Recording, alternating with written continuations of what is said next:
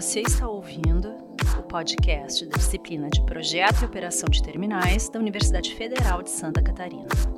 Esse é o episódio 6 e eu vou falar sobre as fantásticas estações metroviárias.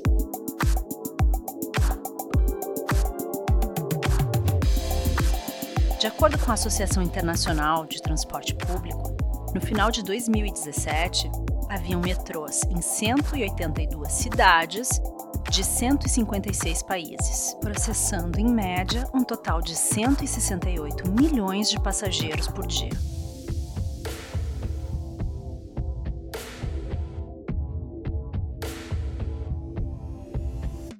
Esses dados demonstram que o sistema oferece muitas vantagens, que, até esse momento, ainda não conseguem ser alcançadas pelos outros modos de transportes urbanos. Ele é um sistema ferroviário pesado, que surgiu como uma solução para o congestionamento do tráfego urbano causado pelo crescimento contínuo da cidade de Londres. Cruzar Londres havia se tornado um pesadelo e poderia levar uma hora e meia para viajar 8 quilômetros em um ônibus puxado por cavalos.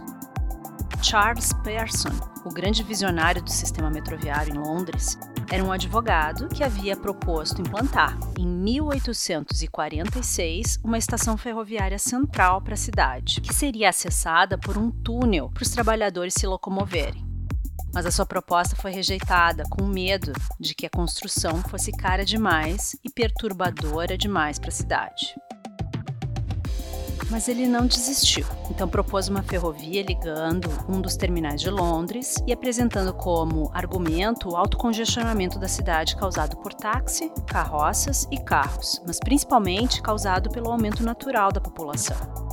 O projeto foi novamente recusado por ser muito caro e complexo, mas após uma redução do percurso e um financiamento, a implantação do metrô pôde finalmente ser iniciada.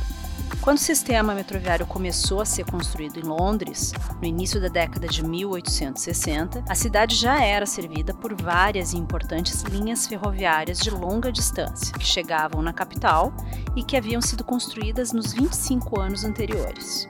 Elas chegavam de forma separada em sete terminais localizados nas bordas da cidade, trazendo passageiros de todas as direções até esses terminais.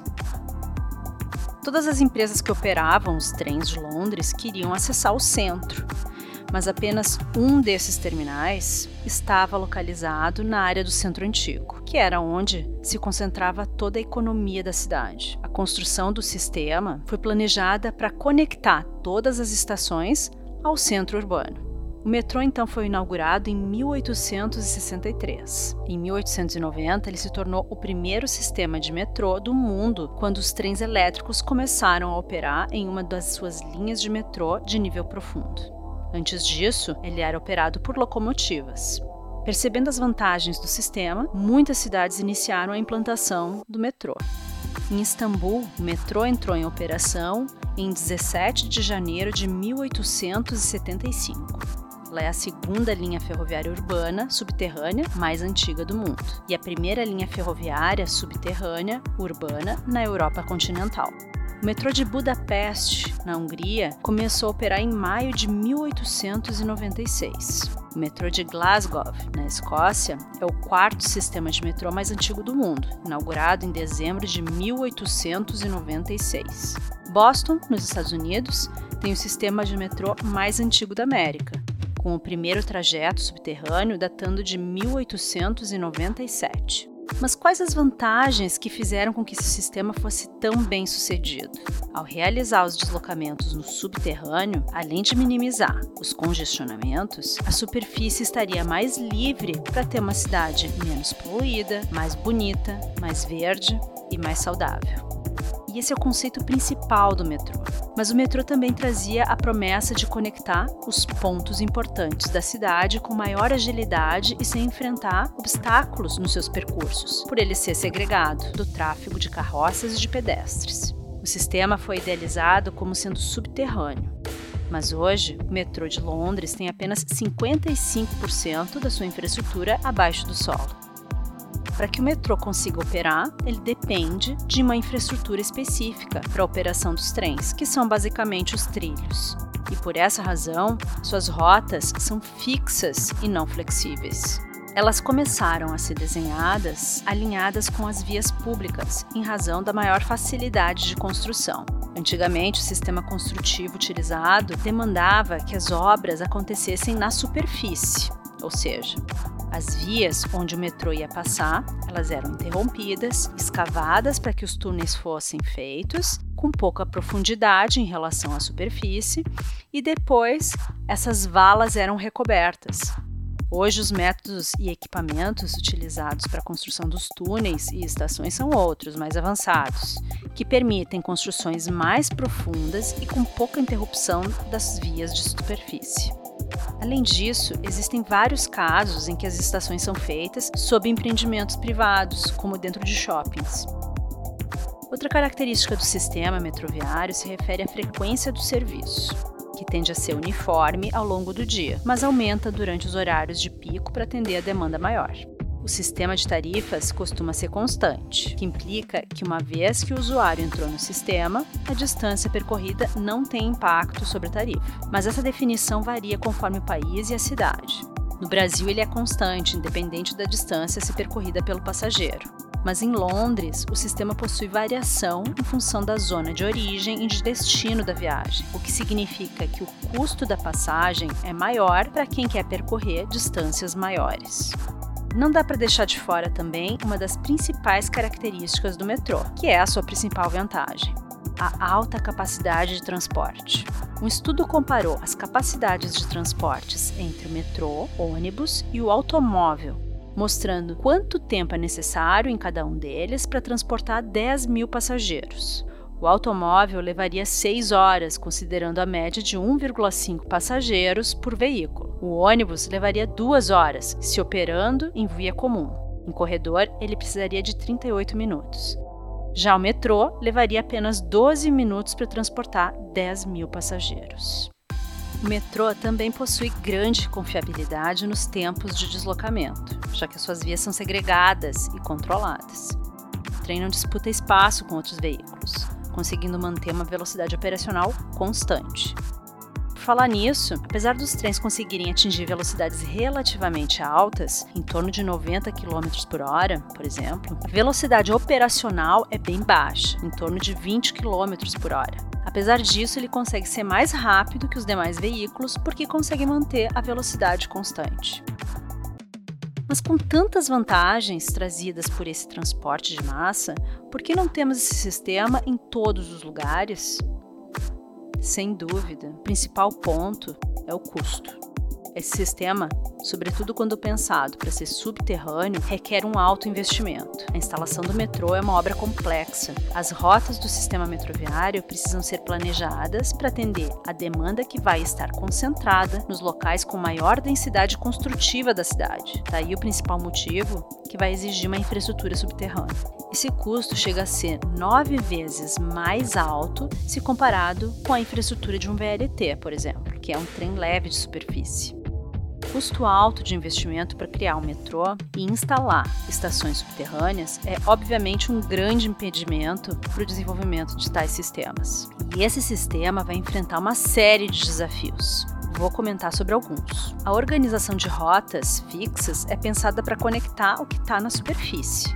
Pois bem, que a gente tem na superfície é um ambiente dinâmico, influenciado por forças muitas vezes imprevisíveis e normalmente não controladas. Isso significa dizer que o sistema metroviário é extremamente suscetível a qualquer mudança que ocorra na cidade.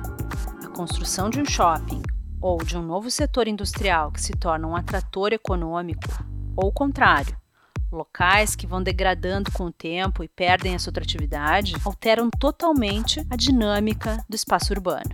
E o sistema metroviário não consegue prever e tem dificuldade para acompanhar esse dinamismo, podendo resultar no fenômeno das chamadas estações fantasmas.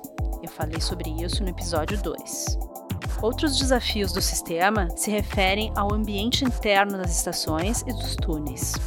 As estações subterrâneas são locais confinados, escuros, distantes da superfície, e por isso vão requerer uma série de cuidados para garantir a qualidade desses ambientes. Por exemplo, como é o ar que respiramos no subsolo, nas plataformas e dentro dos trens? Na última década, vários estudos de monitoramento da qualidade do ar do metrô vêm sendo desenvolvidos em uma série de cidades na Europa, Ásia e Américas. Uma dessas pesquisas comparou a qualidade do ar em viagens de metrô, ônibus, bonde e caminhada, considerando trajetos com mesma origem e mesmo destino. Esse estudo revelou que o ar do metrô tinha níveis mais altos de poluição do que nos bondes ou andando na rua, mas ligeiramente mais baixo do que aqueles nos ônibus.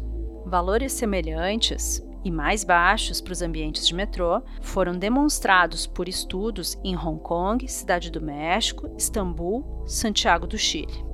Os principais fatores que influenciam a poluição do ar do metrô incluem a profundidade da estação, a data de construção, o tipo de ventilação, se é natural ou ar-condicionado, os tipos de freios dos trens, se são pastilhas de freio eletromagnéticas ou convencionais, as rodas, se são de borracha ou aço, a frequência do trem e também se há ou não sistemas de portas de tela de plataforma. Além da qualidade do ar, a temperatura também é um fator que afeta a qualidade das estações subterrâneas, influenciando o conforto e o bem-estar dos passageiros e da equipe operacional. A estação de metrô é geralmente isolada do ambiente atmosférico e sua natureza hermética pode levar ao acúmulo de calor e umidade. Os fluxos de ar são complexos e criam uma espécie de clima do metrô, que é muito específico, com temperaturas não uniformes e não estáveis, resultantes das enormes trocas de volume de ar induzidas pelo efeito pistão do trem. Estações em nível profundo, operando através de túneis estreitos com oportunidades limitadas de ventilação, tornam a situação bastante crítica. E ainda existem outros fatores. O ruído gerado pelos trens, seja entre estações ou nas chegadas e partidas juntos das plataformas, costumam causar bastante incômodo. Dependendo das condições construtivas que existem ao redor dos trilhos, nas áreas urbanas, nos túneis e nas estações, o som pode ser amplificado. Falando um pouco mais sobre as estações, de acordo com as pesquisas, a maioria dos materiais de superfície utilizados são considerados acusticamente duros, ou seja, são altamente refletivos e não absorvem o som, facilitando a permanência do ruído dentro do ambiente por mais tempo e criando uma percepção de volume maior do que aquele objetivamente medido. Além disso, trechos específicos do metrô onde os trilhos estão particularmente desgastados ou onde os trens viajam em velocidades mais altas costumam ser ainda mais barulhentos. A iluminação também precisa ser mencionada. Você imagina, essas estações subterrâneas são como cavernas sob solo. A grande maioria delas não consegue receber iluminação natural, o que vai implicar na necessidade de grande distribuição de pontos de iluminação artificial, não só nas plataformas, mas em todo o percurso do passageiro, entre o acesso principal da estação até o ponto de embarque e desembarque. E a iluminação é um ponto bastante relevante. Os sistemas de iluminação são geralmente aqueles que geram maior consumo elétrico nas estações de metrô subterrâneas. Pesquisas mostram que o metrô de Londres, maior rede de metrô europeia em termos de extensão de rota, com mais de 400 quilômetros. É o maior consumidor de eletricidade da cidade e um dos 10 maiores consumidores de eletricidade em todo o Reino Unido. Em menor escala, o consumo total anual de eletricidade da rede de metrô de Barcelona que cobre 125 quilômetros de ferrovia, poderia abastecer cerca de 65 mil residências em um ano. Isso é muito. O consumo de energia representa uma parte importante da energia consumida por qualquer rede de metrô. E outro ponto é a questão da segurança. Não só aquela ligada aos passageiros que tentam pular entre as plataformas sobre os trilhos. Acredite, existem muitos passageiros que fazem isso, ou pelo menos tentam.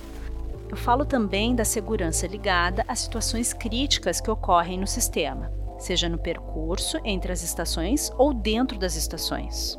explosões, pânios no trem, manutenção de vias, acidentes, atentados, incêndios e até mesmo inundações são exemplos em várias estações do mundo.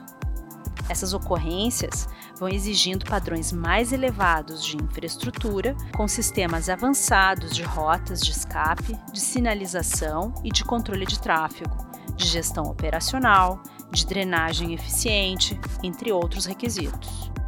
As estações metroviárias são ambientes complexos, não só as estações subterrâneas. O metrô é hoje o principal transporte de massa utilizado nas grandes metrópoles do mundo. Ele desempenha um papel importante na redução da poluição do ar externo, ajudando a reduzir o uso de veículos motorizados.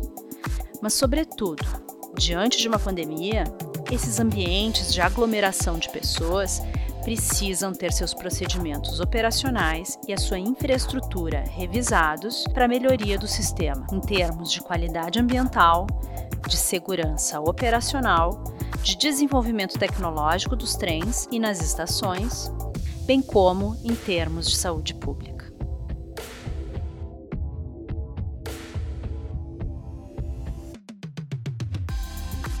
Você ouviu o episódio 6 do seu podcast Projeto e Operação de Terminais.